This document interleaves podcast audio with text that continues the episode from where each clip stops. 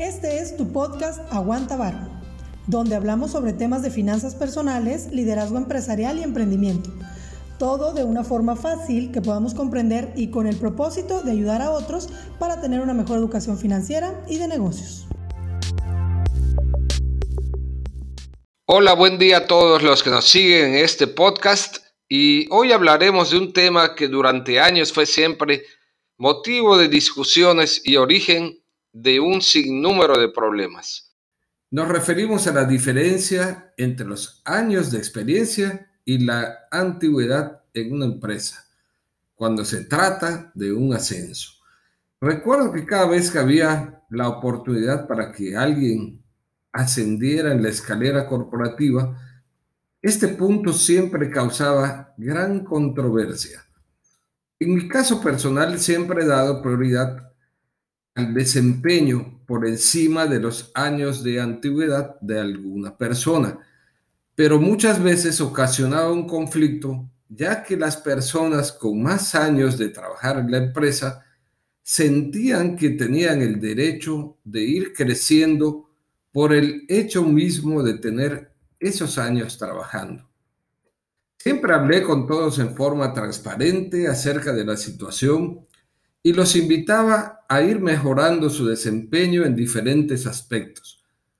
Resultados comprobables, creatividad, visión del negocio, capacidad de negociación, capacidad de relacionarse con otras personas aún siendo de mayor nivel, planeación estratégica, liderazgo y muchas otras cosas más que debe de tener estas personas cuando pretenden seguir ascendiendo. ¿Cuántas veces recuerdo a personas más jóvenes ingresar a la empresa y mostrar un ímpetu y deseo de aprender que lo llevaba a superar a quienes llevaban años en el negocio? Sin embargo, es una fuente constante de conflicto que muchas veces esas personas no favorecidas se encargan de hacer más grande y crean un ambiente de cierta hostilidad. Pero debemos mantener claridad en este proceso de selección y definición, tener junto con el área de recursos humanos un planteamiento que sea siempre igual para que hayan procesos estandarizados. A veces una persona podría tener 20 años de antigüedad, pero su experiencia está concentrada en una sola actividad y quizás sí sea experto en ella, pero nada más. No significa que pueda manejar a un grupo de personas hacia objetivos específicos mayores o tener la capacidad de hacer una proyección de ventas o un plan de negocios. Cada persona tiene sus límites y debemos conocerlos.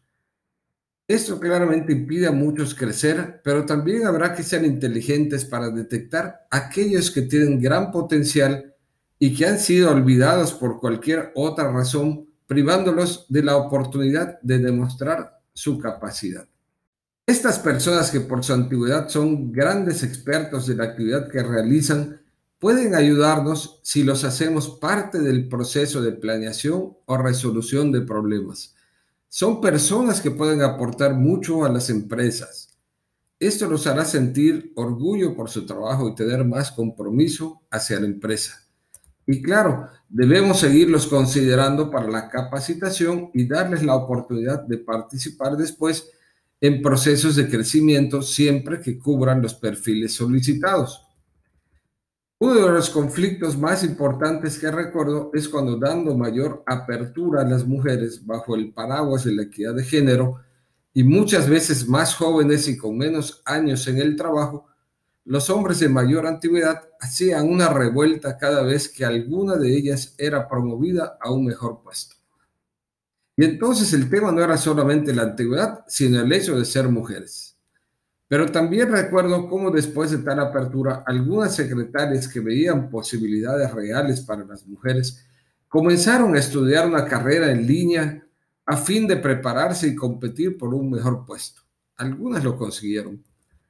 Así que no es un tema fácil en ningún sentido y esto seguramente ocurre en la mayoría de las empresas, por lo que se debe tener una clara definición del cómo tomar estas decisiones con firmeza pero transparencia, dando oportunidad a todos.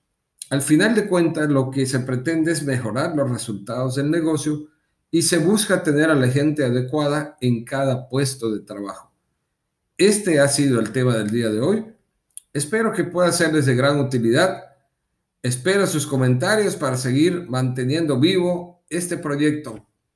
Y aguanta varo. Nos vemos en el próximo episodio. Si te ha gustado nuestro podcast del día de hoy, o sabes de alguien más a quien le pudiera servir, ayúdanos compartiendo y dejándonos un mensaje positivo, un comentario que pueda ayudarnos a todos. Y seguiremos con este proyecto. Avancemos en nuestra educación financiera para todos.